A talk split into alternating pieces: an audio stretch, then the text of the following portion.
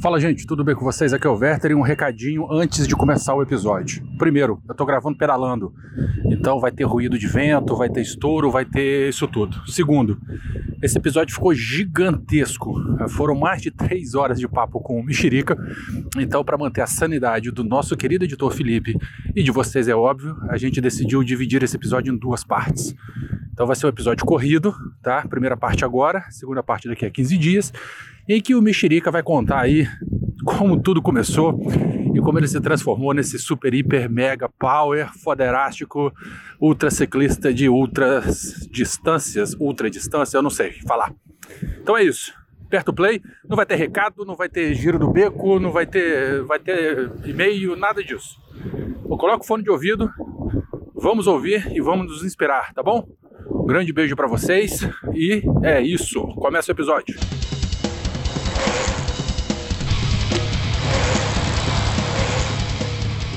Beco da Bike, o podcast onde os ciclistas se encontram.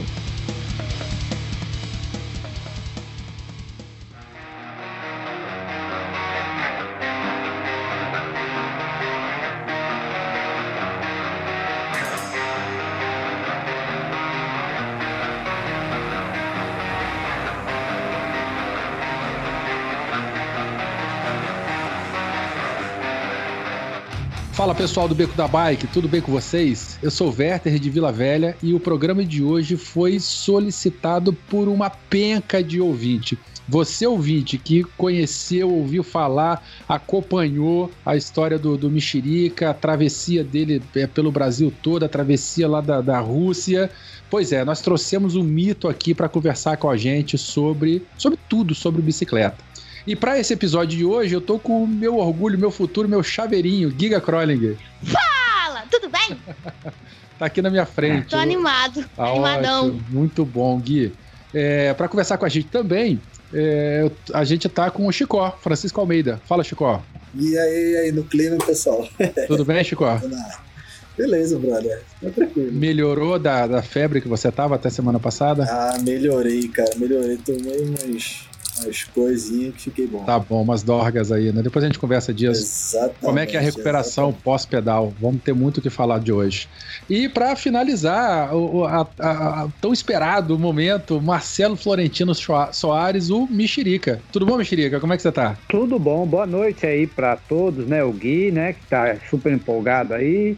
É. Chicó e você, é. né? Eu, é, eu agradeço aí o reconhecimento, né? Obrigado mesmo, de, agradeço muito pela essa entrevista aí, viu? E o carinho de vocês aí.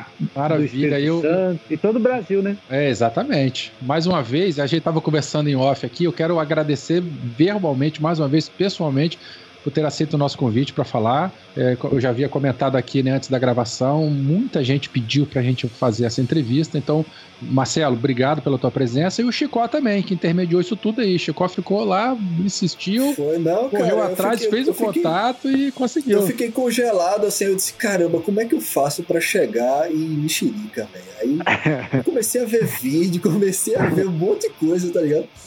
Ler post, assistir vídeo no YouTube e tal, não sei o que. Aí de repente eu disse: não, peraí. Alguém falou assim: ah, não, se quem tiver contato com o Mexerica aí, comenta aí, joga nos comentários no vídeo no YouTube. Aí eu disse: eu vou ler todos os comentários. Tinha uns 150. Aí teve um cara, eu, eu, preciso até te dizer quem é Mexerica depois, né? Mas teve um cara que faz, ah, eu sou amigo do primo de não sei quem de mexerica. O número dele é esse aqui. Aí eu disse, Olha, ah, legal. É, nem, nem fudendo, esse é o número do celular de mexerica. Eu já sei, eu vou adicionar aqui, né? Assim, o não eu já tenho, né? Vai ver um trote, uma coisa assim. Eu adicionei no meu celular, abri aqui o WhatsApp, aí eu é, tipo, tenho, aí eu fiquei, aí eu comecei a ficar nervoso. Eu disse, porra, se for ele mesmo, velho.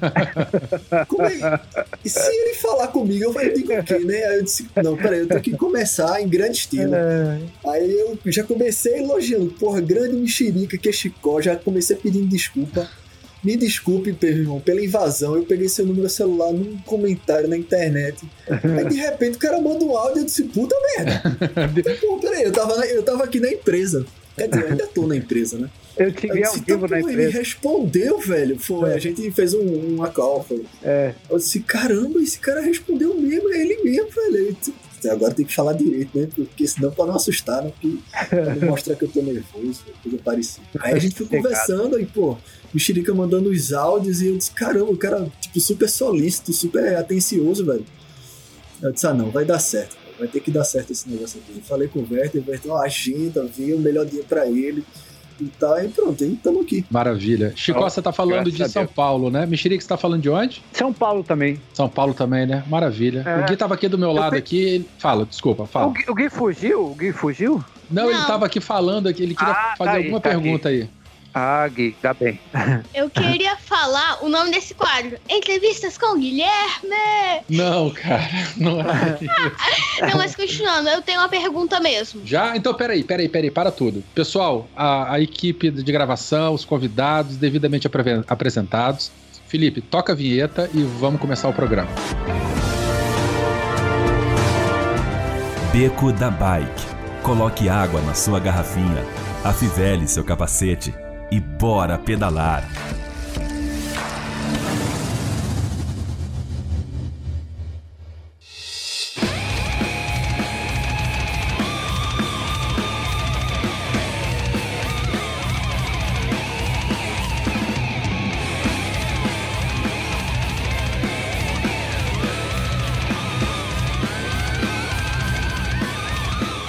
Bom, pessoal, então olha só. O Giga, você falou que você tinha uma pergunta para fazer. Faz aí. É que assim, eu queria saber como que é a sensação, assim, de ir pela estrada, ficar meio que 10 dias na estrada, né? Pra completar 9 mil quilômetros. Eu queria saber como que é essa sensação, o que te inspirou a fazer isso. Se vira, mexerica. Agora é com você. É. Ah. É o prazer, né, de... É igual você pega a sua bikezinha, né? E naquele momento você é, parece que criou umas asas, né? Mas é as rodas, né?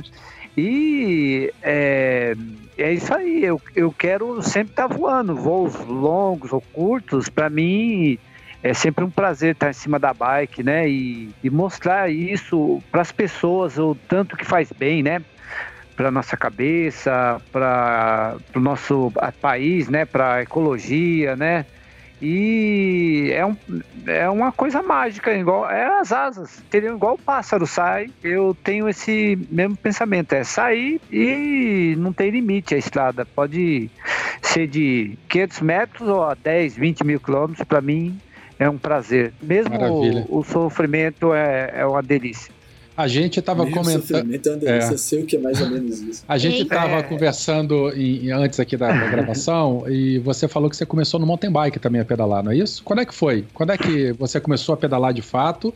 E quando que você começou a olhar assim, com aquele carinho, com o ciclismo de longa distância? Isso. O, o, o mountain bike que eu falei, eu comecei a competir, né? A verdade, uhum. as primeiras competições foram no mountain bike, né? Eu apaixonei, eu me apaixonei praticamente pela, pela a palavra mountain bike. É, era uma, era assim, era, era uma, era tipo, pra, pra, quando chegou no Brasil é, era uma coisa nova, né? Essa palavra mountain bike, né? Então, você, é, você, de, de, você, de você, você já começou a, a, nessa, naquela década de 90, então, quando o mountain bike chegou aqui. Isso, é, o nome já me, me atraiu muito, sabe? O nome era muito bonito, assim, né? Mountain uhum. bike. Era uma coisa linda.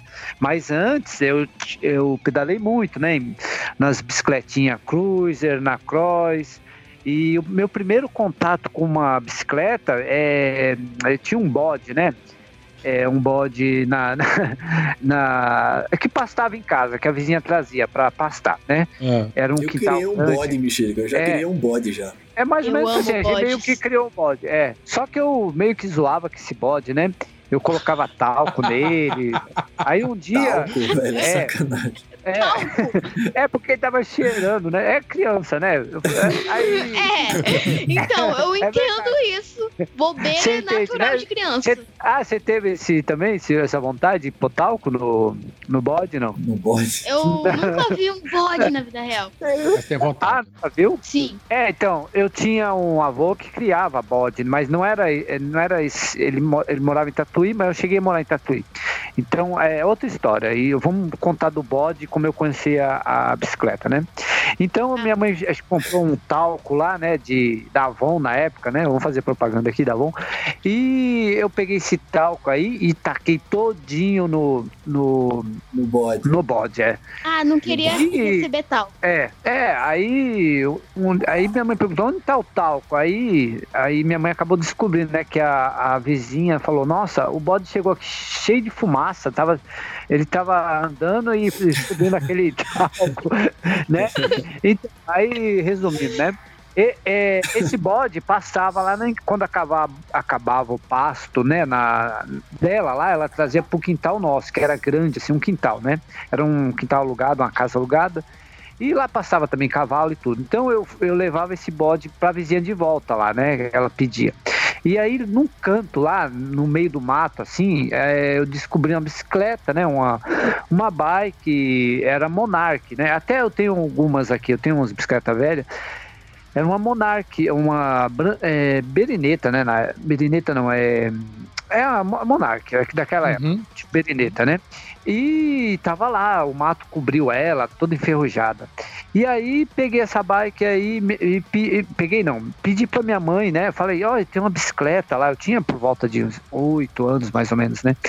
E aí ela, eu pedi pra ela comprar essa bike aí, né? Essa bicicleta, né? Que a gente chamava, né? E aí comprou, conseguimos negociar com a vizinha, né? Ela falou, ah, acho que vendeu por um preço bem barato, mas a bicicleta tava toda ferrada, enferrujada praticamente não tinha nada. Aí levamos para a bicicletaria, aí ficou muito caro, né? Aquele pressão, né? Aí a bicicleta ficou um ano lá, até a gente juntar o dinheiro, né? Para resgatar a bike de volta. Aí depois de um ano, né? Consegui pegar a bike, né? Com aquele cheirinho de pneu novo. Nossa, eu, eu lembro do cheiro até hoje, do pneuzinho, a borracha, né? Do pneu. É, e, é, e aí é, eu não sabia andar de bicicleta ainda. E aí, é, é, eu, no quintal da vizinha, né, tinha uma outra vizinha que era de cimento, né, e era tipo um, uma bacia, assim, é, subia e descia, né, bem curtinho, por volta de, não dava sete metros. E aí subi na, na bicicleta, né, para primeiro contato com a bicicleta, aí tentei andar, não consegui, Aí descendo e subindo, empurrando a bike, aí eu, eu descobri, descobri a sensação consegui equilibrar na bike. Aí foi aquele, né? Foi por milímetros, assim. Aí já senti aquele negócio. Ninguém me ensinou. Aí depois fui de novo. Aí fui. Mas você nunca tinha andado de bicicleta até então? N nunca, nunca. Olha, nunca não. Legal. Tu já tinha andado, já tinha andado em cima do bode? No ah. bode eu tentei, mas ele era grande na época, né? Eu, ah, tá. eu já andei em cima de bode, é muito bom. Eu só tacava talco, é. Não, Aí tipo... eu gosto. É, tipo pra assim, mim ele era grandão, né, naquela época, né? Muito alto. Uhum. Pode falar, tipo, Gui. Tipo assim, aí não tem aquele. Não tem aquele filme lá, meu bom gigante amigo? Nesse caso é meu bom bode amigo. um bode amigo. É, eu, tinha um, eu, tinha um, eu criei um bode. Meu pai trabalhava é, atendendo é, nos interiores. Meu pai trabalhou na Sucan, numa, numa, instituição chamada Sucan, e ele visitava muitos interiores para é, colher espécimes de febre amarela, malária, dengue, essas coisas. E o pessoal do interior dava o que tinha na fazenda como agradecimento, porque afinal de contas ele estava lá cuidando daquela, daquela localidade. Aí ele aparecia lá em casa com tudo que era bicho diferente. Aparecia com peru, com guiné, aparecia com bode, bode. aparecia com um monte de coisa. Aí nesse, nesse dia ele apareceu com esse bode e disse: aí, cria, cria esse bode aí que é pra servar pro, pro ano novo. Eu não botei fé, não, porque eu fiquei cuidando do bode, entrava é, nos, can, nos, nos, canais para poder é, cortar capinha elefante, para poder alimentar o bode, né? É. E o bichinho cresceu, eu criei amizade, eu adorava brincar, empurrava a cabeça dele, ele empurrava contra. A brincadeira do bode dessa. É, e depois é você jantou ele.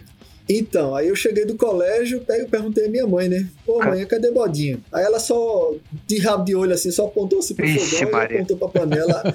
A tampa da panela tava balançando assim. Eu disse, Eita, coitada. Guilherme, Guilherme vai chorar também. agora aqui. Que triste! eu fiquei muito triste. Triste, muito triste. Só ficaram os ovos do bode em cima da pia. O quê? Os, os ovos do bode, os ovos. Os ovos que ele botava. Ou. Não, tô brincando. Ah, pode botar ovo. Não, tipo, daqui a pouco o bode vai fazer assim. Bom, mas aí de um bode de talco cheiroso, você partiu pra Monareta, brincando no half pipe. o tempo passou, você né, é, é, se encantou Não com é a mountain bike. Era um, era um pequeno era um pequeno quintalzinho que eu aprendi ali, né? Andar na, na bicicleta. O bode já não existia mais, né? Porque passou um ano e pouco, né? Aí, aí o, o bode era bicicleta, né? Andar de bicicleta. E, e aí, aí, eu consegui andar. Eu fui pra rua, dei as primeiras pedaladas aí, não, não parei mais. E assim, é, aí essa bicicleta não sei o que aconteceu, que fim teve. Mas aí eu trabalhei de pacoteiro, né? Umas épocas, né? fui trabalhar no mercado, naquela época tinha muito emprego, né, para nós assim, que era moleque. E aí eu com, consegui comprar com a minha mãe na Casa Bahia uma Caloi Cross da Caloi Cross geração. Foi a primeira Caloi Cross que a Caloi fez, com tinha número na frente, tipo de corredor mesmo de bicicross, uhum. né? Aquele número, uma espuminha no guidão em cima. Isso, é, aquilo tudo, é. Tinha aquela espuminha. Mas aí, né, com a gente moleque, né, sumiu toda aquela espuminha, quebrava, rasgava. E aí, mais tarde, é, tive que trabalhar, né, e fiquei distante da, da bike um pouco, né. Não, o que aconteceu com o fim dessa bike? Eu fui fazer um jogo na lotérica, né, pro meu padrasto, e comprar uma pinga. Naquela época a gente comprava pinga, né, pros pais, cigarro, essas coisas, né? Aí fazia compra. Aí fui na lotérica, né? Que é tipo 2 km de casa. E encostei a bike lá. Sempre eu fazia, tinha essa rotina. Fazia isso, fazia o jogo da lotérica. Era aquele tal dos 13 pontos, né? E fiz lá o jogo. Aí quando eu virei para trás, não vi mais a bicicleta. Hum, nossa, eu voltei nossa, chorando para casa. Voltei nossa, chorando. Que triste, velho. Roubaram a bicicleta. a Cross. Aí voltei chorando. Foi um baque, sabe? Igual perdeu o seu bode aí, que ficou só as bolas. Mais ou menos isso, entendeu? é, ah, é, foi quase igual a sua história do bode aí. E aí voltei triste para casa. É, é uma dor grande. É, fiquei sem bicicleta bicicleta por um bom tempo, né? Minha mãe tentou procurar a bicicleta, foi lá no expandido lá e não achou mais a bicicleta. Aí fui trabalhar de futebol, entregar pizza. Aí, anos mais tarde, por volta, acho que tinha uns 14 anos, aí eu consegui comprar uma Cruiser, né? E na época, as Cruiser já tinha aro 29, 27. O pessoal fala, ah, eu tenho uma 27, né? Hoje em dia, né? Tenho 29. Naquela época a gente já andava de 27,5, 29, praticamente. E aí andei, andei de cruz, comecei a fazer umas viagens meia louca, né? Que aqui perto de. É, aqui perto, né? Na minha casa, no meu bairro, né? Tem uma estrada que chega no Ibuguaçu, que é por volta de uns 30 quilômetros. E essa estrada, né? Tem uma linha férrea, né? que ela antigamente não tinha segunda linha. Então a gente descia para a praia ali, ia moto, ia jipe, então, saía aqui umas quatro da manhã, só chegava praticamente no, no outro dia, que a gente tinha que descer a serra, né? Praticamente, de, para descer é sossegado, mas depois tinha que subir. Agora então, me diga uma coisa, você dizia o que a sua mãe para descer? E para voltar no outro ah, dia. Ah. Eu falava, não, eu vou jogar, porque eu, eu tinha costume de, naquela época, usar Atari, lembra? Sim, aí a sim. gente pegava, é, aí pegava nos vizinhos, a gente não tinha nenhum cartucho, mas ia nos vizinhos, fazia aquele estoque, né? E ficava jogando a, sema, a, a fim de semana inteiro, né? Então eu falei pra minha mãe, não, eu falava pra minha mãe, vou jogar videogame, Atari. Mas não, eu ia ah. viajar de bike, só voltava no outro dia, de, é, descia tá a serra e subia. É, querer saber onde é que é, Aí eu falo, ah, fui ali, mãe. Tava jogando videogame, mas fui lá pra praia. Desci. Sumiu o final de semana, mãe, mas. É, é, tô aí. É. Aí e a bicicleta naquela época não tinha marcha, então era pra. Ela tinha uma, uma certa velocidade para ser rodas grandes, mas para voltar era, uma, era fogo. E então, subia pedalando eu... a serra de novo, cara? É, pedalando. subia pedalando, mas tinha parte que tinha que empurrar, que era dura. Mas praticamente subia todo, entendeu? Mas não tinha marcha, era só aquela. E, aquela era single speed, 20. né? E você não, tinha 20, com qual idade 20, nessa época, mais ou menos? Tipo, tipo tinha uns é, 16, já 16 anos por aí. Nossa, 15, 16 anos. Aí fazia essas viagens loucas, né? E também andava é, aqui perto de casa também tem o, o, o, Riviera, né? E a gente ia pro Riviera, né? Naquela época é, era, era mais preservado, né? Então a gente já fazia tipo umas trilhinhas ali no Riviera, né? Que é aqui perto de casa. É, é esse Riviera é tipo uma. É uma uma praia ali, né, do, daqui do pessoal de São Paulo, que é a represa Guarapiranga, né? Então a gente andava por ali já de naquela época. E anos mais tarde, né, Aí eu comprei uma bicicleta do, do meu tio, né? Uma Monarch, que era uma Monarch totalmente diferente, em 88 por aí. E praticamente ela tinha cat lever naquela época, né? E, mas eu não conhecia o mountain bike ainda, a palavra mountain bike. E, e aí é, peguei essa bike, né? E, e, a molecada aqui na rua, né? De emprestada. E a gente depois ia buscar, né? Só depois de uma semana. Não, não tinha nem, nem pneu nem nada. Era só o aro, a gente só pegava os cacos e remontava de novo para andar. Entendeu? E aí, um dia na rádio Cidade, é, que tinha aqui na época, né? E o Paz Mendonça, né? Para o mercado aqui perto, fez, é, anunciou uma corrida, né? Na, nessa Rádio Cidade aí.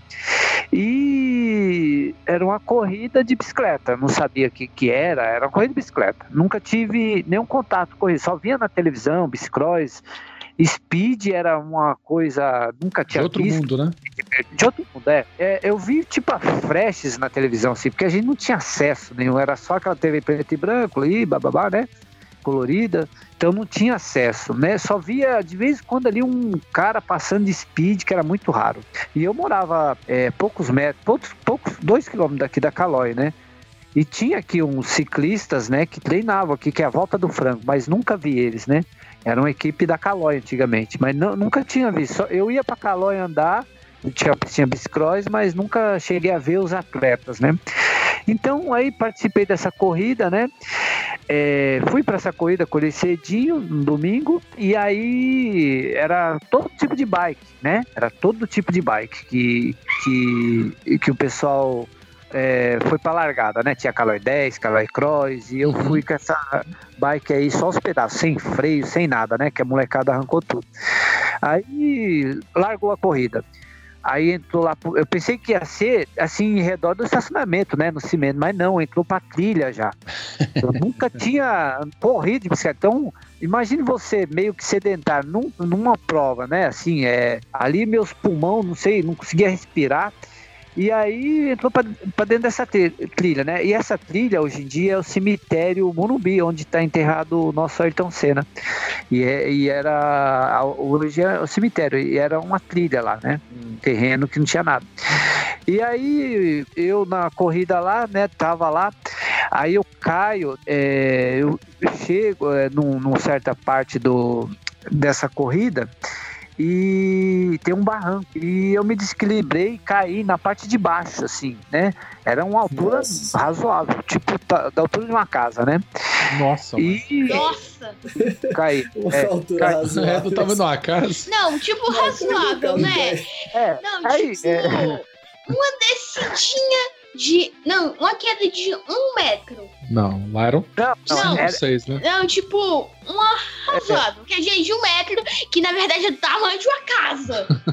é, era alto. Aí eu caí bem na, nos pés do, dos escoteiros, que tava tipo. Lava é, lá embaixo, a é, Era tipo, é, era os PC. Eu caí bem nos pés. Eles falaram, você caiu da onde? Do céu?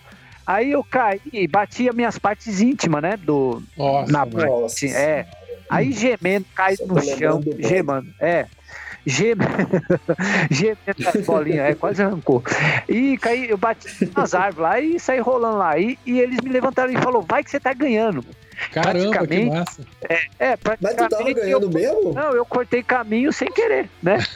Cortou caminho sem querer. É, tipo. Vai que. É, eu, eu praticamente desisti ali. Eu falei, não, já era, morri. Ele falou, colocaram na bicicleta, vai que você tá ganhando. Eu não consigo. Aí, vai que você tá ganhando. Aí e, e, me empurraram lá de um jeito que eu acabei. Era só uma volta lá, acabei ganhando a corrida. Nossa, eu fiquei tão Nossa, feliz. Beleza, velho. É, mas não, eu cortei caminho. Foi, não foi. E era o que? Era, tinha é, prêmio, tinha, tinha troféu, medalha, ah, tinha o que? Era é. o que? Ganhou o que? É, mas cortar caminho. Mas cortar. Desculpa. Fala aqui, fala aqui. Mas cortar caminho, tipo, você pegou uma tesoura, aí cortou o dedo do caminho. Hum, você tentou fazer uma piada, mas não deu certo. Tum, tum, tá. Não, foi porque eu caí, né, nesse barranco. Era tipo o barranco aqui, mas uhum. tinha que fazer a curva lá embaixo, entendeu? E eu caí justamente. Qual era a premiação, Mexerica? É, é, acho que era um bônus, né? é, eu caí. A premiação, quando eu cheguei lá pra, pra largada, tinha poucas pessoas. Era um, um, monte de troféu muito bonito. Tá aqui até hoje, né? Depois eu tento mandar foto para vocês. Esse troféu. E aí. Tira as fotos e manda. Eu mando. É, esse troféu tava brilhando lá, sabe? Era de alumínio. É de alumínio, tá aqui. E tinha uma bicicletinha em cima. Nossa, eu fiquei apaixonado por aquele troféu. E quem tava patrocinando era o WD também, né? Eu fiquei muito assim. Nossa, eu quero esse troféu, assim, sabe? Mas eu, mesmo é. tempo, falava, não vou ganhar isso nunca na minha vida, né? Assim. Uhum. E, e aí ganhei. Eu fiquei. Né, não acreditei, parecia um sonho. Porque era impossível ganhar aquele troféu troféu para mim. Né? Eu era, uhum. Ali era só. Tava vendo e admirando, mas não, não passou nem um pouco pela cabeça que eu ia ganhar aquele troféu. E aí ganhei. E essa foi a primeira prova da tua vida? É, a primeira prova da minha vida. É. A primeira prova. Beleza. E que eu tive. Aí, vocês querem fazer mais alguma pergunta, eu passo para outra historinha não, a gente tem. Muito... É, a gente pergunta o que mais tem. Ninguém se preocupa, mas fique à vontade aí de é, você contar é, suas aí, histórias. Essa, essa foi a, o primeiro acesso à corrida de bicicleta, assim, corrida, né? Competição, né? Igual eu falei, antes já andava por causa do, do bode lá, entendeu? Mas não em competição. Esse foi o meu primeiro. Mas essa é, competição é, foi uma competição mais amadora, né? Uma coisinha de bairro, Isso, né? É, uma promoção. Era uma promoção da WD. Então. E os caras inventaram de fazer uma corrida. Eu acho que era um passeio. Eles inventaram na hora de fazer esse tal de cross country aí que. E corrida que séria, é, é, é, corrida não é séria, né? Mas profissional, sem profissional, como é que você começou com isso? Aí eu vou começar, é, aí eu vou te já responder a pergunta. É, aí eu falei, agora eu vou numa corrida na próxima, né? Falei, vou numa próxima corrida, que eu gostei, né? Da, do, uhum. da corrida, assim, né? Falei, nossa. Sentiu o gostinho da vitória. Não, eu ganhei a corrida, né? Mas não, não ganhei, na verdade. Mas para mim eu era o melhor atleta ali, né? Eu cheguei em casa feliz da vida com o troféu. Ninguém ligava na época, né? Falava, nossa, o que, que é isso, né? Troféu de bicicleta. É. é, a família nem tava aí, né? Falava, vai trabalhar, vagabundo, entendeu? Mais ou menos isso.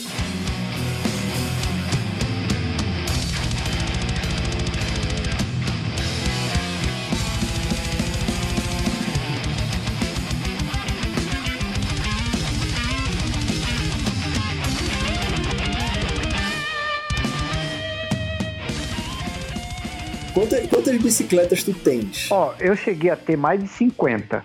Foi mesmo. Mas é, mas, bicicletas? Mas é bicicleta velha, né? Assim, que eu vou comprando um ferro velho, arrumando, entendeu? Mas bicicleta boa mesmo eu não tenho, não. Assim, bicicleta top, sabe?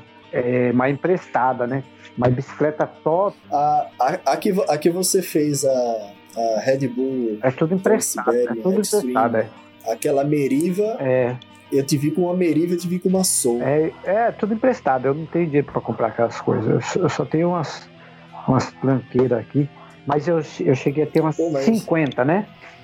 E, mas assim, é, é, tipo a Caloi Pro, é, Cruise, eu tenho acho que umas três Cruiser aqui ainda. Acho que eu tenho umas, umas 15 ainda. Mas o resto eu vendi, eu vendi justamente para foi, foi, foi tipo uma benção também eu ter juntar essa bike. Elas me ajudaram praticamente a ir para essas provas, né? Que eu vim, vendia, juntei o dinheiro para. Uhum, ficava negociando elas. Para ir, é. E... Isso. Mas eu dou. É... Pra poder fazer inscrição em prova, etc. Não, essas provas malucas que eu fui agora que eu tive que vender praticamente todas, porque para comprar passagem, né?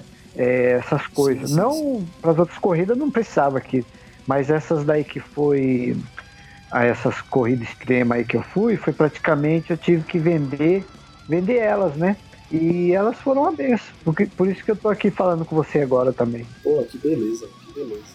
E me diz uma coisa, é, eu, já, eu já sei a origem do, do teu apelido de Mexerica. Eu já sei, porque eu já, eu assisti vários vídeos teus. Mas conta esse trechinho de, de como nasceu esse, o nome Mexerica. Que é pra galera que não conhece, a turma que é ouvinte é, do Beco da Bike, conhecer de onde é que veio esse nome Mexerica. Porque com certeza a turma tá se perguntando também. É. De onde é que veio o apelido Mexerica? É, você viu que era a primeira competição, né? Que foi aqui perto, né? Depois eu vou, quando chegar o, nosso amigo, de volta, o Gui, aí eu conto como eu fui pra primeira prova de verdade, né? Então, aí é, essa daí foi uma das provas que eu fui, né? Eu peguei o busão aqui, né? Como sempre, né? O busão aqui não, né? Tinha que ir até a rodoviária, né? É, para ir para as provas, né? De cross country, igual eu falei, né? Comecei no mountain bike. Eu, eu ficava caçando corrida, né? Para ir. É, depois dessa corrida, igual eu falei, né? Da, do Paz Mendonça, né? Do, do, do uhum, tá, aí. É, tá que você. É, é, caminho. Cortou o caminho. É, uhum. é, o que aconteceu? É, eu queria ir em outra prova, né? Eu falei, fiquei empolgado com as corridas de bicicleta. Mas eu não tinha estrutura. Praticamente aquela bicicleta velha sem freio, né? É, só a roda uhum. praticamente. E eu falei, vou na próxima corrida. Aí um amigo meu é, que trabalhava ali na Calói, ele achou lá dentro lá um, um panfleto, né? Um panfleto lá, acho que ele ele acho que pegou lá, arrancou o panfleto e falou: Olha, tem essa corrida aqui de, é, é. de mountain bike. Entendeu? Uhum. Ele é, trabalhava na Calói, devia ter acesso a muito mais informação que você. Ele não tinha muito ainda, ele nem entendia, porque ele era tipo, prestava serviço. Ele, uma das vezes, acho que ele foi prestar serviço lá, né? E, ah, e aí também não tinha conhecimento com corrida de bicicleta nem nada, mas ele soube que eu corri, né? Ele viu o troféu, né? É, um amigo meu, assim. E aí ele deu esse panfleto. E essa corrida era Itatiba na época, né? Era cross country. Eu nem li direito, só, eu nem li o panfleto direito. Eu só sei que a, eu só queria saber onde que era a corrida. Era em Itatiba. E eu falei, como que eu faço, né, para ir nessa corrida? Aí peguei, né, e eu já tinha, acho que eu tinha, eu tinha acabado de fazer, completar, acho que os 18 anos. Eu tava até tirando a reservista na época. E aí é, fui procurar onde que era essa tal de Itatiba, essa cidade. Aí achei lá no guia, né? Que eu já trabalhava de office boy, né? Antes. Aí eu achei lá no guia, né? Itatiba. Até saiu fora do mapa ali, do, do guia, né? Era tipo. Você conhece, né? Jundiaí ali, né? Eu conheço Jundiaí, eu já fui pra Festa da Uva em Jundiaí. Isso. Jundiaí é a terra de um amigo nosso lá do Beco chamado Vinícius Zanella, um queridíssimo amigo. Isso. E eu tô devendo uma visita lá, mas eu conheço Jundiaí, Jundiaí sim. Tá uma hora e meia daqui, né? Uma hora e meia. Eu tô no centro de São Paulo, tô, até, tô falando na lá. Até menos, né? Bem pertinho. Até menos. É 60 tá quilômetros. É, aí, né, achei Itatiba, era depois de Jundiaí, Itatiba, né? E aí vi ali, né? Jundiaí Itatiba. Vi no mapa, então me programei, né? E falei, não tinha, eu não tinha nenhum dinheiro para ir, nada. Eu pensando que era corrida igual do Paz Mendonça, né? Uma corrida profissional, não precisava pagar. Tipo, só participar. Todo mundo. É, não pagava nada. Uhum. Eu, Ia com qualquer bike. É, né? Aí eu falei, vou nessa corrida, e essa corrida largava às sete da manhã, acho que começava às sete da manhã, né? Então aí falei, me programei, né? Direitinho e vi onde era a cidade, quantos quilômetros, bababá, e falei, é, vai ter que pedalando. Não tinha dinheiro para ônibus, comida, nada. Aí saí no sábado, saí tipo 8 da noite. 8 da noite saí, já tava escuro. E no sábado, né? Falei pra minha mãe ia jogar videogame, né? Naquela mesma história. Vou, vou ali. Meu Deus do céu. É, vou ali, Coitado. no amigo. É, não, se falasse onde era que ia, né? Não tem jeito. Não, já era. É, já era, não ia. Já era. E aí. Eu fiz uma. Eu, deixa eu te dizer uma coisa rapidinho. Eu fiz a cicloviagem para Vila Velha, daqui de São Paulo para Vila Velha, com o Werther, tá aqui conversando com a gente, e mais um amigo nosso chamado Danilo. E eu segurei até onde eu pude para não contar para os meus familiares que moram em Recife. Né? Eu sou natural de lá para não contar eles que eu ia fazer essa cicloviagem, porque senão ia preocupar eles à toa. É, né? eu, é. eu, já ia de todo jeito, mas aí eu, eu fiquei na encolha, não contei não. E o pessoal, o pessoal do lá fica é. doido, né? Fica preocupado. Não, fica né? doido, né? mãe, mãe, é, mãe, né? É. Mãe, mãe é mãe, né? Fica malucona lá. Eu não queria deixar eles preocupados, eles preocupados e tal, e eu não contei não. Mas acabou ela descobrindo de uma maneira bem inesperada. É. Mas isso aí é assunto para outro A minha mãe também é... Aí, minha mãe também é de Pernambuco lá, tem família em, e é? é, em Pernambuco. É? Que beleza. É, tem um sangue Ela é natural também. Ela é natural de onde, em Pernambuco? Surubim. Ela é de onde? Surubim. Surubim, nossa, eu conheço muito surubim. É, né? ela é de lá, é. Surubim eu conheço. Eu tenho meu. Conheço surubim, limoeiro, é, aquela região. Só que eu não conheço, é minha mãe que falou que mora. Ela já. Eu só passei lá, né? Quando eu atravessei o Brasil, eu passei lá mas não conheço, não conheço, só por nome mesmo. Mas tu nasceu aqui, tu és paulista. É, nasci aqui, e minha mãe é de lá. Ela veio pra cá é, e tal. Isso, é. é. E então, aí vamos continuar na, na tal da corrida. Sim, vamos voltar para a prova de Itatiba. É. E aí fui, né, peguei a Anguera aí, né? Na época, acho que nem existia Bandeirantes, né? Peguei a Anguera de noite, uhum. naqueles breu, não chegava nada, sem farol, sem nada. Nossa. Uma camiseta de regata, igual que eu fui na primeira corrida, né? Porque tava meio que calor na época, não sei, né? Mas eu passei um frio danado com a camiseta naquele. Aquele ali acho que é um reflorestamento, né? Ainda até hoje. E é mata, né? É, e é frio, né? É, a região é fria, fria a região é fria. Aí, frio, tem, onde tem mata é mais frio. Era sem noção, né? Eu já tinha feito viagem assim, né? Então tava meio que acostumado, né? E um frio danado ali, camisa regata, preparado para correr a prova, né? Aí, né, na Ianguera ali, né, aqueles caminhão velho, mas nem tinha muito caminhão naquela época ali, né? E fui, peguei estradas, de noite você não vê subida, acho que parece que nem tinha subida, fui e fui embora, né? Com, a, com aquela marcha só, a mesma coisa, fixo, né? Meio que, não fixo, mas a bicicleta praticamente só tinha algumas marchas, três marchinhas lá. E aí fui, direção Itatiba. Aí por volta de meia-noite eu cheguei em Jundiaí. Aí chegando em Jundiaí tinha, pela minha memória, meio que um forrozão ali, o povo, o povo bebendo ali ó, as cachaças, né? E Opa, perguntei onde que é Itatiba aqui. Aí o cara falou, vai aqui reto. Aí peguei uma linha reta lá e tinha subido, né? Praticamente para ir para lá. E fui. Aí cheguei em Itatiba, acho que por volta de umas três, quatro da manhã. Aí eu falei, onde que eu vou dormir agora aqui? Aí peguei lá, achei um lugar lá meio escondido no mato lá, perto de uma, meio que uma chácara, e dormi lá. Um frio danado eu passei.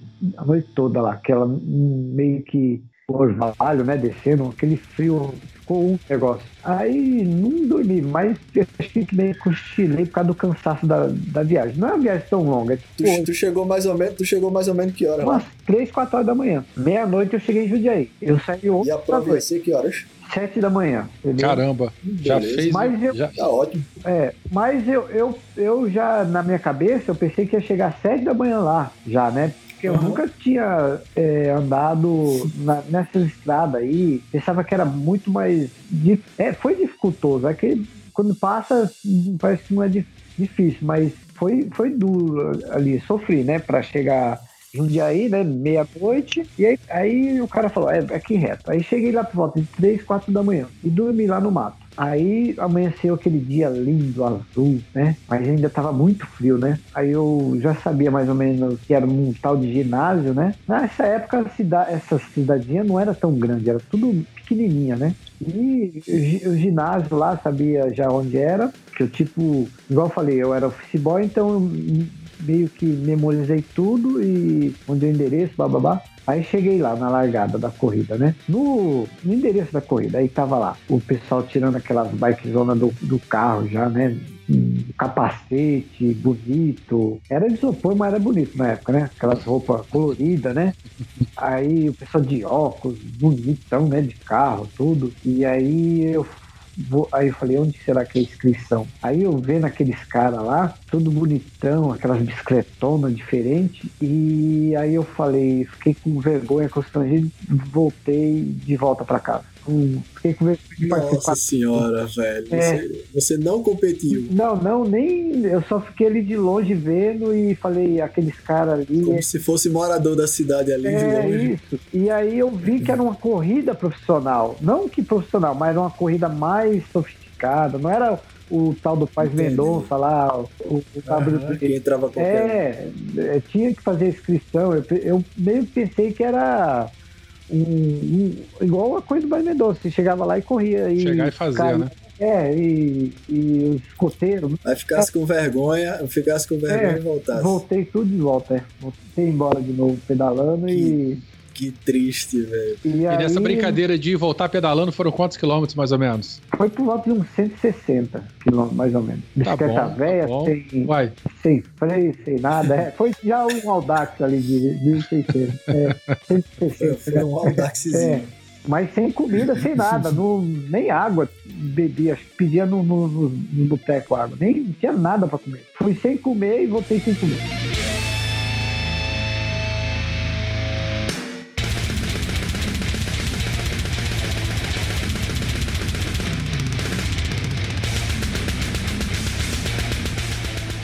Quando que você começou a fazer? Porque até então, é, você já está falando, assim, parece que você já tem uma predisposição genética de enfrentar perrengue, enfrentar desafios, longas distâncias e tal.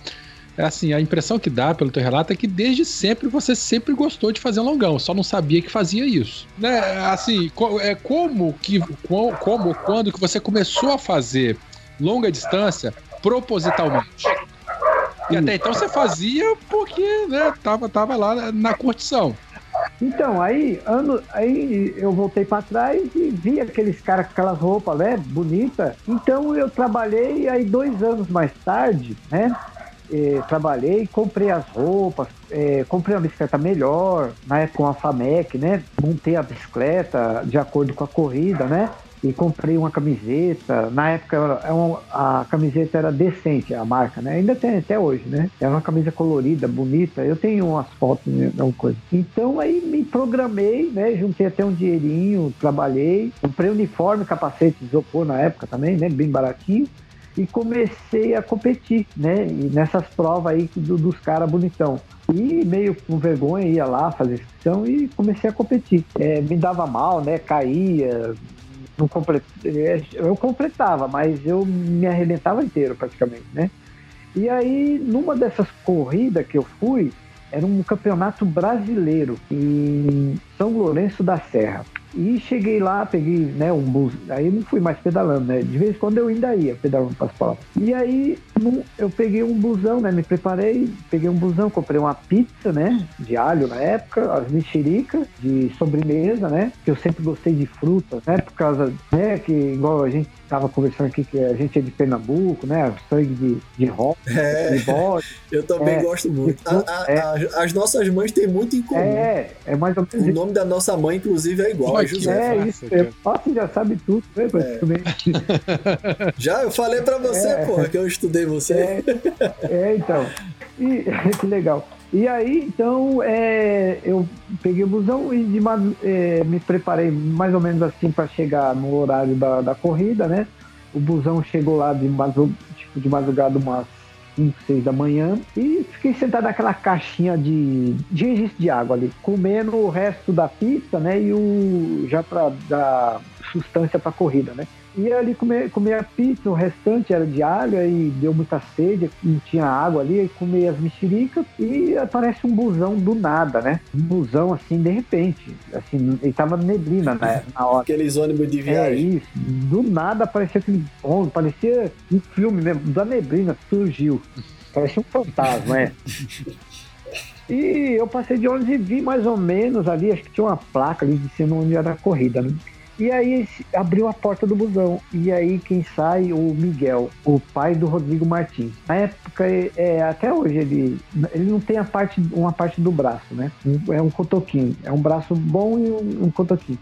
E aí ele me perguntou, e eu vendo aquele cara sem braço, né? Assustador na neblina ainda já era o Miguel, pai do Rodrigo Martins. E perguntou onde vai ser a corrida aqui. Bem, eles eram muito assim, eles falam muito, o pessoal de São Carlos fala bem alto, né? Assim, ah, lá, lá, lá, bem, bem alegre, assim. Aí perguntou onde vai ser a prova aqui, né? Que eles estavam meio em dúvida por causa de neblina também, eu acho. Aí eu falei, vai ser pra lá. Eles pensou que eu acho que eu era o morador da. da não, morador é, da localidade. Aí eles viram que eu tava com a bike, com o capacete ali, aí eles Aí perguntaram, eu falei, é pra lá. Aí eu, esse Miguel viu com a mexerica e não sabia meu nome, falou, sobe aí, mexerica, né? Aí, hum. sobe aí, mexerica, a gente vai dar uma carona pra você pra correr. Daí subi, enfiou, enfiei a bike com tudo lá dentro, né, no, no busão, só tinha três pessoas lá dentro, que era o motorista, ele e o Rodrigo Martins, que na época era o. Ele era Bambambam, Bam, Bam, né? Campeão paulista de mountain bike. Ele ah, tava, ele tava disputando. Né? Não conhecia, não. Na Júnior ali, né? Na época. Tipo, 91 isso aí, né? E é, e era um campeonato brasileiro, era só top ali, né? Praticamente. E eu fui, era na categoria estreante da época, né? E eu já tinha a idade já avançada, já, 21 anos. Ele praticamente tinha 16 anos, mais ou menos. Mas ele é top. Moleque, é, mais top, já avançado, né? E mais tarde ele ia pro Mundial já, de, nos Estados Unidos, ali com o Ravel e aquela pessoal do mountain bike. E aí fui pra prova com eles, né? Aí lá dei a carona, né? Tudo, aí ele me chamou de mexerica ali, mas aí desencontramos ali, é, corri lá, né? Larguei um cross country, deu um puta sol, né? Aquele sol de rachar o coco deu cãibra lá, eu caí lá com as pernas duras, sabe, daquele jeito, já deu cãibra em vocês, né? Duro lá no chão. Em mim, eu nunca, eu nunca tive cãibra, não. não. Não pedalando, já tive cãibra dentro da É, então, mais ou menos isso daí, parece um alien. Eu, eu nunca tinha tido cãibra, né? Eu falei, eu vou morrer, eu pensei, né? Porque a perna começou a... a é, Se mexe sozinho, já... músculo, né? Contrair é, sozinho. Nossa, tem um alimento de mim, eu falei, nossa, eu vou morrer. Eu pensei que eu, vou, eu pensei que ia morrer morrer mesmo. Eu nunca tive aquele negócio na minha vida. É uma cãibra é. nervosa e as duas penas. É uma sensação horrível mesmo. Já tive dentro é, d'água. É difícil. Você tem que manter muita calma, é, senão. E o é. Alien, parecia um Alien mexendo, as pernas mexendo sozinho ali, parecia um bicho. E eu tinha assistido o filme Alien é, na época. Eu falei, caramba, é de verdade o Alien surpreendendo de corpo, né? Mais ou menos isso aí. Na cabeça passa isso aí, né? Mas aí caí lá, aí, mas terminei a prova, tudo. Aí, dois meses após, fui para uma prova em Marinte, né? Naquele mesmo esquema, busão, mas cheguei. É, era perto de casa, né? Assim, tipo, tipo ali em Itatiba, mais ou menos, a distância. E aí peguei o busão, cheguei lá meio atrasado para largada, já tinha, acho que tipo, largando já, e já emendei, já larguei, né, meio que atrasado, e com aquelas mexericas no bolso. E no crosscut tem aqueles lugares, né, que o pessoal fica torcendo e torcendo pro cara cair também, para dar pra se divertir ali. É o DOP, é o lugar mais. onde fica os urubu que eu falo, né? O lugar mais divertido, é. assim, para quem quer assistir a prova, né? E aí deu uma gravidade lá no, nesse drop e voou as mexericas. E lá estava o Miguel, o pai do Rodrigo Martins, né? Uhum. O pai do Rodrigo Martins estava lá e viu eu, me reconheceu e viu as mexericas e falou: Olha a mexerica! Aí pegou ali o apelido, mexerica. Aí pegou. É. E o mountain bike é uma família, né? É, vira uma família. Porque eu acabei é, indo, continuando em várias provas e vira uma família. É toda, toda prova é praticamente as mesmas pessoas, né? Então era Copa Trilha, uhum. Campeonato Paulista, então é vira uma família, igual o Audax, né? Todo mundo se conhece, né? Mais ou menos é. isso. É, de vez em quando vem uma pessoa mas me diz, me diz uma coisa, Mexerica. Quando você. Quando te chamaram de Mexerica e tal, o pessoal fala que quanto mais você luta contra um apelido, mais ele pega. Você chegou a, a lutar contra, a rejeitar esse apelido Mexerica ou não? Ó, oh, foi assim o apelido. Eu não sabia nem que eu era Mexerica, porque os, os caras viram de Mexerica. É, não, mas depois a galera começou a te chamar de mexerica, não foi? Foi, mas é, mas é, eu não entendi porque mexerica. Depois que eu entendi por causa das mexericas dessa história, mas. É, mas tá de boa pra você. Mexerica... Não, é, aí eu nem ligo, né? Porque é, é, nosso bairro aqui é meio louco, né? A molecada zoa e eu tinha vários apelidos já, então eu não ligava era boca de tramela que eu tinha, né? da boca pequena na época. boca de tramela. E. Eu, eu, eu, eu tenho um apelido de Chicó, né? O pessoal me conhece como Chicó. Chicó. E, é, e minha mãe, Dona Josefa, a, a, mais conhecida como Dona Zuzu, uhum. ela sempre brigava muito, é, Zuzu, ela sempre brigava muito com qualquer pessoa que me apelidasse qualquer coisa. Chiquinho, Francisquinho, ela não gostava. É, o pessoal do Pernambuco é Tinha que me chamar de Francisco. É. É, e minha mãe é braba, é ao dobro. é, é braba. Você precisa conhecer, eu sei, velho. O pessoal do Pernambuco é, é. brabo, brabo, eu sei como que é. Morrendo de saudade dela e do meu velho. Um beijo pra vocês aí, meu velho. Mas aí ela ficava chateada com quem me chamasse de Francisquinho, Chiquinho, Quinho, essas coisas tudo não dava certo não. E, e, e, me falava, não, quem fala, quem chamava você de Francisquinho, diga seu nome é Francisco. Então eu cresci desse jeito. eu cresci tendo o nome como Francisco e todo mundo me chamava de Francisco. Somente uma, uma família que mora até hoje na frente da casa dos meus pais que tinha o direito de me chamar de apelido, porque praticamente me criaram. Ah, e era Chico. São meus dois pais postiços. Ah. E aí, não, eles me chamavam de Chiquinho. Ah, Chiquinho. Chamava de Chiquinho. Chicó, eu vim ter esse apelido de Chicó depois de você velho. Você que inventou? Na minha vida é, profissional. Você o apelido. Não, não inventei não. não, eu não. Foi um outro amigo, ah. um diretor de uma empresa que eu trabalhava, porque numa noite anterior apareceu na TV Globo aquela, aquela série do Alta Compadecida, ah, foi o né, de Ariano Suassuna. Não foi o filme? Por do filme. Também. Foi o filme, também. exatamente. É, é, o filme. Aí passou, tem o filme também, tem a série, tem o filme, tem a peça, tem o livro, tem a ah, beleza. E aí, Ariano Suassuna que escreveu isso, aquele movimento armorial que desenvolveu lá em Pernambuco, em 1900 e tarará, 40 alguma coisa. Mas voltando, no dia seguinte, esse diretor da empresa, a gente trabalhava tudo num vão, assim, era, num, era um espaço só, todo mundo sentado, cada um tinha sua ilha, sua mesinha. E ele lá atrás começou a gritar assim, Chicó, ele queria me chamar. É, ele queria me chamar, sabe? Ele, e ele ficou, Chicó, ô Chicó, Chicó. Só que eu não olhava, ninguém olhava, porque não tinha nenhum Chicó ali. Mas ele ficou chamando, insistindo tanto, que chegou uma hora que todo mundo tava olhando para trás, inclusive eu. Quando eu olhei para trás, ele apontou pra minha cara e fez: Olha, agora é Chicó. Aí todo mundo entrou naquela gargalhada, pegou, pronto, pegou. aí ficou Batizou Chicó. ali, né? Pegou de um jeito, rapaz, pegou de um jeito que as pessoas, quando ligavam lá na empresa procurando suporte técnico e tal, procuravam por Chicó. Eu atendia como Francisco e o pessoal dizia: Ô oh, Francisco, eu gostaria de falar com o Chicó. Aí eu disse: Porra, ele aí botava o telefone do lado assim, dava dois segundinhos, aí voltava: Opa, liga aí, é Chicó falando aqui.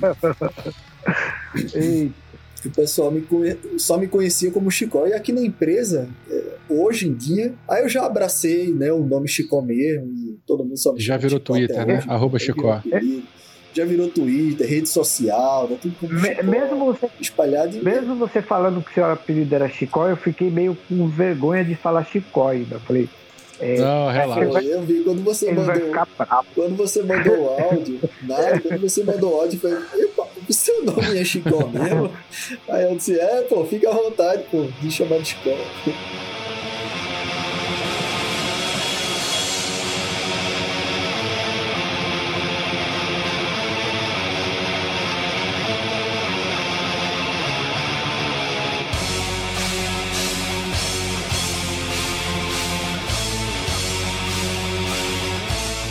Bom, olha só, a gente viu toda a tua trajetória, né? Desde o do bode cheiroso, a gente passou é. É, é, falando das suas primeiras provas e tal, mas em algum momento você abraçou a modalidade de ciclismo de longa distância. Como a gente já comentou, né? Você já fazia isso sem saber que fazia.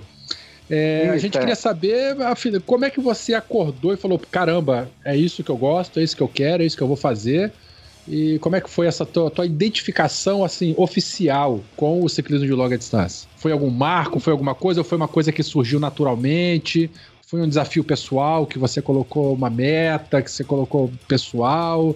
Como é que foi isso aí? Tua, tua identificação com essa modalidade? Eu descobri assim, foi assim. Minha esposa falou, vou para Florianópolis, né? E a gente ia de ônibus e ela voltava de avião, né? Então eu falei, se ela vai de ônibus e ela vai voltar sozinha de avião, eu vou levar a bicicleta para Florianópolis, São Paulo, Florianópolis. e aí Conheço falei, vou, vou, vou, voltar de Florianópolis, vamos ver como que é esse negócio. E aí é, nunca tinha feito mais que, deixa eu ver assim, muito mais que 200 quilômetros. Então era um, já era um desafio, né? Uhum. E falei, vou voltar de Florianópolis. Deu na cabeça, vou voltar de Florianópolis pedalando. Na época eu tinha eu estava ali no circuito, né? Correndo ciclismo praticamente, né? Sim, sim. Tinha mudado mais para ciclismo do que motorbike. E aí eu tinha uma Ed Max na época, né? Uma Ed Max, uma Caloi Ed Max, que eu conhecia ciclismo. E aí falei, vou voltar de Florianópolis, pus na cabeça. E aí a gente foi, né? Passeou, foi no carnaval. E foi justamente quando o Guga ganhou Roland Garros ali em fevereiro, parece. Foi meio que no carnaval. Foi carnaval, isso mesmo. E assisti ali o Guga ganhando, foi acho que em 2002 isso aí, né? Mais ou menos isso aí, eu acho. 2002. E falei, voltei, vou voltar de Florianópolis. Programei, levei câmera, pus, é, levei bastante câmera, né? Protegi os pneus, Uhum. É, levei raio, reserva, tudinho. E só camiseta. E nada de mochila. E vim para São Paulo, fiz em três dias e aí descobri, nossa, que coisa legal que é uma longa distância, descobri ali, né? Foi um, uma experiência muito legal, assim, de percorrer 700 quilômetros, quase mil quilômetros, né? Em três em dias? Três, em, em, três dias, é. E você pedalava é... à noite também ou não? Pedalava só de dia? Não, eu fiz uma programação para não pedalar de noite, mas não, não deu, não consegui, né? É, quando chegava à noite, eu ficava em hotel, né? Naquela época eu conseguia ter um Nós levamos 10 é. dias para fazer 900 quilômetros em Chicó. Ó, não, cara. Caramba. Fale. Ah, é? 10 dias. É, a gente veio de São é, Paulo gente... pedalando no começo do ano. Ah, é. De São Paulo, ele, Espírito ele veio Santo. Pra é. cá e a gente fez uma cicloviagem, eu, o Werther e Danilo que é outro amigo nosso aqui de São Paulo, a gente foi para o Espírito Santo pedalando. Então foram 922 e alguma coisa é, quilômetros. Mas levamos quase, levamos nove dias para fazer. A gente fez nove dias, foi pedalando ah, 110 quilômetros por dia. É, mas não chega ah, nem então, perto. Vocês foram de mountain bike, né? Essas coisas, né? Não. Speed. Eu fui com uma Caloi 10, o Werther ah, tem Caloi uma... 10. É, foi, eu fui com uma, uma, uma mountain bike adaptada para Gravel e o Danilo foi de mountain bike, mas com pneu fino. Mas foi esse ah, esquema assim também, pedalava de dia o dia todo, dormia em hotel e é. só levava muito pouca coisa, foi mais um backpacking assim mesmo, e passando o dia inteiro pedalando. É, então, aí foi três dias. Aí eu, é, quando eu saí de Canavieiras, né? Aí quando anoiteceu, eu fiquei ali, acho que perto de Joinville, quando escureceu. E aí depois eu parei em Curi, assim, divisa com São Paulo. No outro dia, e também assim começou a anoitecer, anoitecer um pouco ali, naquela divisa ali, de São Paulo com Paraná. E aí depois, no terceiro dia, eu peguei um puta sol ali naquela região de registro, né? Uhum. Que é um planão, né? E peguei um puta sol e, e foi fogo esse dia. E aí acabei chegando à noite em São Paulo. Aí eu completei os três dias. Que massa. De Floripa a São Paulo. Foi a primeira vez que eu fiz um longa distância. E isso foi em 2002, mais ou menos, que você falou? 2002, isso. Aí, o, a segunda jornada mais longa, né, que, assim, aí começou a ficar natural para mim, é, eu, eu tive uma bicicleta roubada, né, uma mountain bike. E era o Xodó, uma Cannondale. Ela tá aqui até hoje comigo, né? Ela foi roubada. Puta, e era a única motorbike que eu tinha para ir pras provas, né? Na época. Não tinha, não tinha como comprar outra mais. Eu já tava. Não tinha mais nada, nem recurso nenhum. E aí roubaram e eu fiz uma promessa no pensamento, dormindo à noite, né? Aqui onde eu moro mesmo, nesse mesmo lugar. Uhum. E falei, ó, oh, meu Deus, Nossa Senhora Aparecida se achar minha, minha bicicleta, eu, eu vou. A minha promessa vai ser. Eu vou pagar assim. Aí eu falei, do jeito, do jeito, desse jeitinho. Eu vou até Copacabana no, e molho os pés lá e volto para São Paulo, se a minha bicicleta aparecer. E não é que a bicicleta apareceu no outro dia. Caramba, que massa! É, eu falei, agora eu tô ferrado, né? Tem que pagar a promessa. ferrado nada. Agora, agora foi, foi e voltou pedalando. Agora, é, mas detalhe da viagem, tinha no, no, na promessa, eu, eu que eu gosto de cumprir as coisas certinhas, né? Na promessa tinha que ser pneu de cravo, cravão. e, e pneu, era na época um pneu de cravo Levorim, daqueles mais pesados, da, uhum. muito pesado. É o peso de uma bike aqueles dois pneus. E tudo né? aro 26, né? 26, é. também, 26, isso aí. É. Aí eu falei, putz, vou ter que ir pra Copacabana, meu. E eu nunca fiz isso, né? Assim, só fiz Florianópolis e foi de speed, Mexerica, né? tu, sofre, tu sofria muito com o pneu furado? Não, eu nessas, tinha... Nesses meu... longões, assim. Não, eu tinha... Estra... Pneu, não? não, eu tinha estratégias, né, já. Qual é a estratégia? Conta aí, conta aí. É, eu já cortava pneu e colocava por dentro, meus Mr. Turf. Era muito mais eficiente do que Mr. Turf, né? Entendi. Então eu... Tu, tu, andava eu... com dois pneus, um em cima do outro, é isso? É, eu tinha poucos furos, é. Eu era. Eu já tinha a estratégia para não furar pneu, porque a. a para não estragar a viagem, praticamente, né? E Sim, claro. economizar também ao mesmo tempo que não. É, porque a gente fazia de tudo, né? Remendava, ficava com mil furos a câmera porque não uhum. tinha dinheiro para comprar câmera, entendeu? Uhum. Não tinha justamente dinheiro para comprar câmera. Você sabe como que é, né? E também a, é, sei, sei. E, o, e o desconforto de, de ficar trocando pneu né, na viagem, né? Mais ou menos isso aí. Então aí me preparei, né? Aquele pneu Levorin grandão, né? E aí é coloquei também um pneu, cortei pneu slick, coloquei dentro do pneu de mountain bike também para não furar.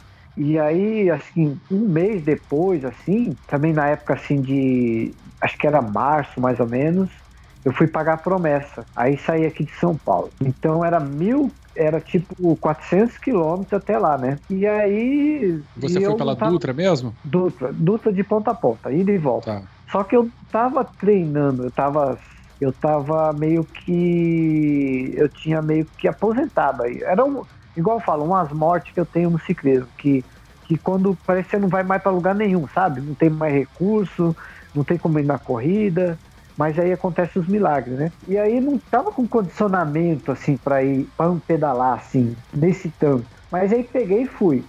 Tinha que pagar promessa, né? Minha bicicleta voltou, né? Era é, porque eu sempre, eu sempre tive a bicicleta reserva, né? Uma bicicleta que era essa Wheeler que tá aqui até hoje, eu tinha a bicicleta de guerra e sempre tive isso, né? A de guerra e a titular, que é a titular que roubaram, né? E sem a titular não tinha como competir. Então aí fui, peguei a Dutra aí, é, fui embora, pneu cravão, mas sofri, sofri. A Dutra Era, é péssima. É, para chegar ali na, na Aparecida eu sofri. Eu levei acho que 12 horas para chegar lá morrendo. Ô, Mexerica, deixa eu te perguntar outra coisa. Eu tô super curioso porque a gente fez essa cicloviagem e o primeiro trecho saindo aqui da Praça da Sé, a gente foi para Taubaté. Foram 142 quilômetros. Eu cheguei lá todo arregaçado, todo então, assado, é, já, todo, já tava... todo cagado, todo na merda. É, é. O, o, tu já fizesse esses longões todos e foi para cima, foi para baixo.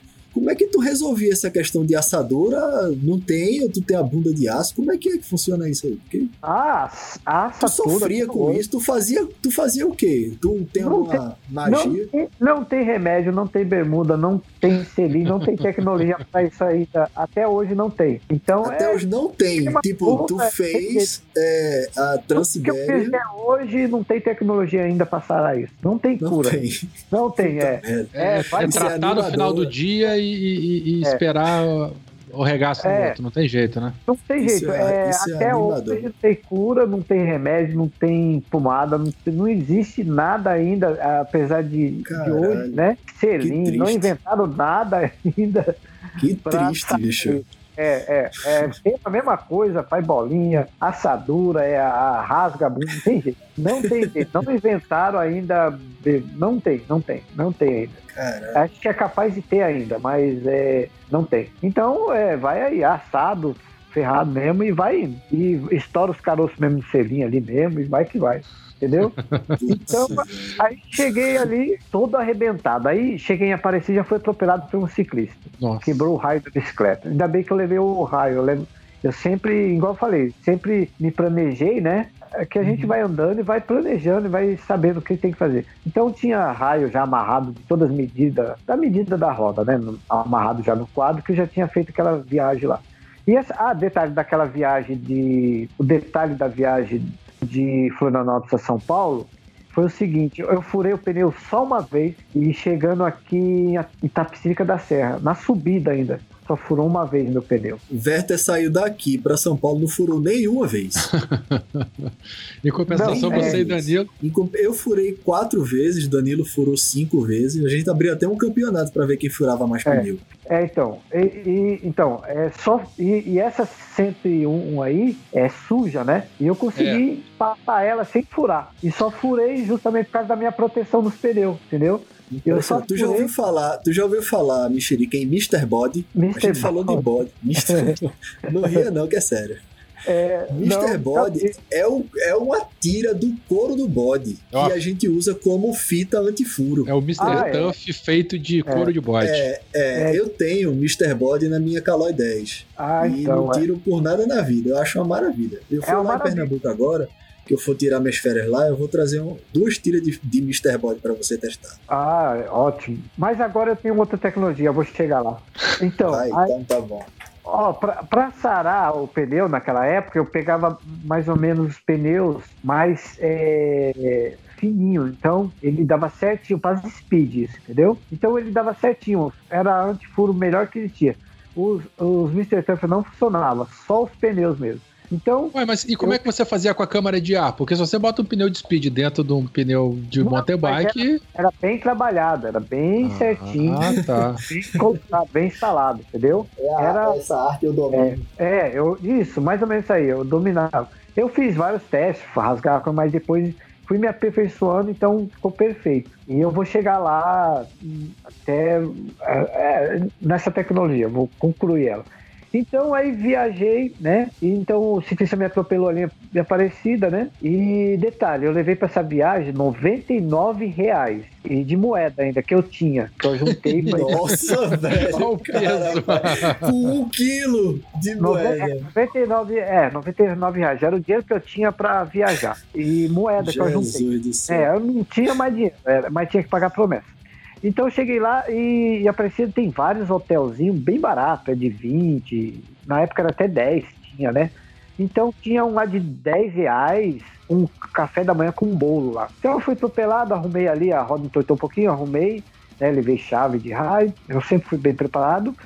E arrumei a roda ali, me machuquei, né? O cara me machucou. Eu fui atropelado dentro da, da, ali da, daquela área da basílica ali, né?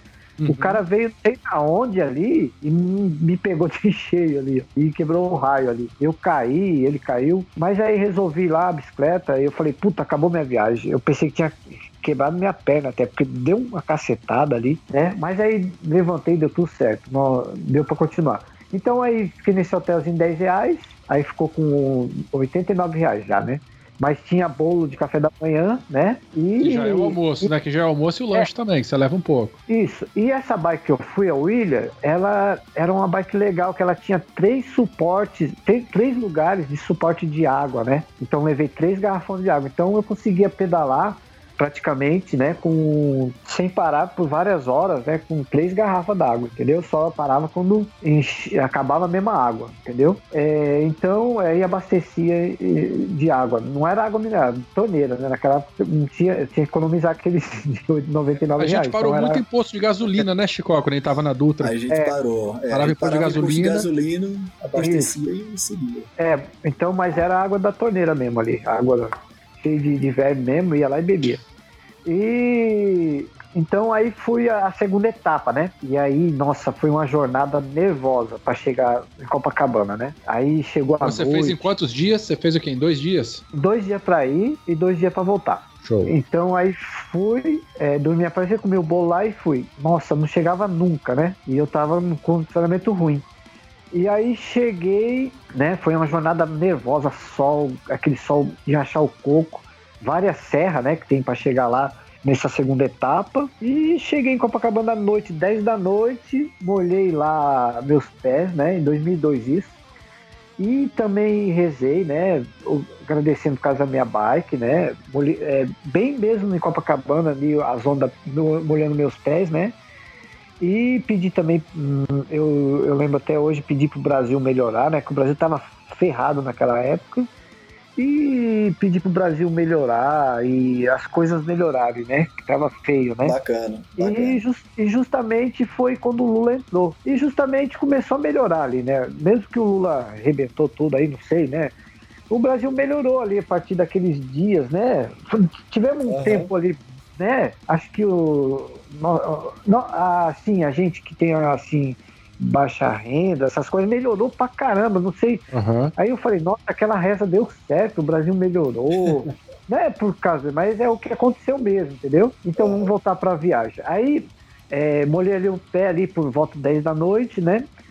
E voltei ali, né, para aquela rua ali de Copacabana. Aí eu, eu eu perguntei onde que era Lapa, né? Lapa, um hotel, não pista. Ai, Lapa. Lapa é, é do Rio ali, né? Uhum. E aí o taxista falou: Nossa, meu, os caras vão te roubar aqui, meu, sai daqui. Você tá Ele falou assim: Você tá vulnerável, os caras te roubar aqui. Aí eu nem tava nem aí. Aí eu falei: é, Onde que é a Lapa aqui? Falei: O arco. Não, não é. Quer dizer, eu não perguntei onde é a Lapa, eu perguntei onde tinha um hotel barato. Ele falou, é lá nos arcos da Lapa, entendeu? Aí eu fui, né? Peguei ali a. a... Não tinha ciclovia na época, né? Em Copacabana, nem lugar. E peguei ali as avenidas ali, aqueles trânsitos violentos. Eu nem tinha noção na época muito, né, desse negócio de trânsito aí. Eu andava no cantinho, os caras tinham fina. Nem, nem tinha ciclista muito naquela época, né?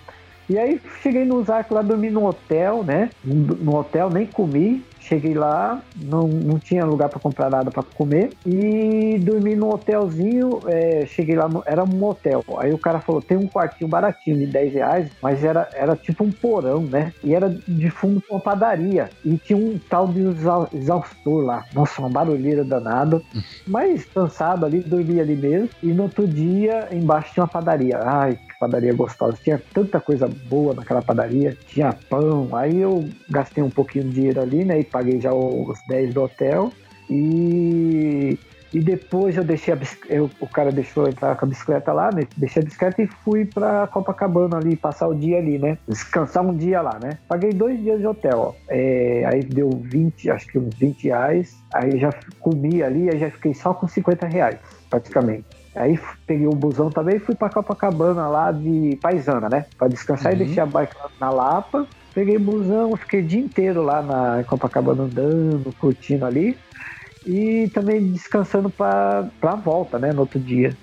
E aí é, voltei pro hotel à noite, né? Passei na padaria de novo, comi lá, né? Aí sobrou uns 40. Aí comprei pão e mortandela, preparei o lanchão para de manhã, né? Para o café da manhã. E ali ficou, fiquei com acho que menos Nossa, de pão com 40 mortadela, reais. Deu vontade de comer pão com mortadela. É, até eu aqui. Aí preparei o lanche para amanhã, comi o jantar também pão com mortadela. E enchi as garrafinhas e saí às quatro da manhã lá do Arco da Lapa, peguei de novo ali a linha Brasil, Dutra, e voltei para Aparecida. De novo, foi duro também, né? Essa etapa muito. É, que você sobe a Serra das Araras também, né? E lá é uma é, subida é, punk. Isso, é, sobe, é, sobe pra caramba também. Essa parte é a mais dura, né? Aí fui, cheguei a Aparecida à noite, né? Também no, no, outro, no mesmo dia, né? Saí quatro, cheguei às 10 da noite. Nunca chegava Aparecida também, né? Aí cheguei lá por volta das ô, 10 Mexerica, ô, Mexerica, você, você, falando aí de que sobe pra caramba Serra das Araras e tal. Isso. Pra você, o que é pior, morro ou vento? Boa pergunta, hein? Vento, vento, vento contra, contra, ou morro? Ou morro. O que, que, é pior? Ou, ou, ou outra coisa para você pedalando, o que é pior? É o, o para mim é o, o vento. Ó, eu para mim acho que eu não ligo mais assim. É, é, Caramba, já chegou pra, no não, outro nível, Chico. Não, tá porque, muito além da gente. Não, é, não. O cara que pedala 9.195 quilômetros, atravessa a Rússia eu pedalando. Eu não sei explicar agora, entendeu? Não incomoda Porque... mais, né? Você vai, né? Se tiver vento conta, você vai. Se tiver subida, você sobe, então pronto, né? Não tem tempo ruim. Não, pra é mim, o maior inimigo é o vento. Tempo. Eu odeio o vento. Pode, pode ter o morro que for. Eu subo o morro, subo devagar, subo na vovozinha, bem devagarzinho. Mas vento contra, eu tenho um ódio tão grande do vento contra. Então, que, a, que, a, questão desse negócio do vento, essas coisas, para viagem, essas coisas daí, é, eu nunca liguei. Tipo, eu atravessei o Brasil, peguei ali aquela parte do Ceará, ali foi acho que uns por volta o de. O vento ali no Ceará fala curva, é, literalmente. É por volta de mil quilômetros no vento contra. Então, mas numa viagem, não Caralho. faz diferença. No, no, no, não tem problema, mas numa corrida. tem, sim, tem noção do que é pedalar mil quilômetros é, com vento contra, velho? É, é tipo assim lá. É, você pega vento contra, não sai do lugar. Então, é, para mim, não fazia diferença, porque era uma viagem. Mas numa corrida é, já faz, entendeu? Aí, aí você, uhum. entendeu? É, faz parte do, da corrida, entendeu? Aí é sofrimento o vento, né?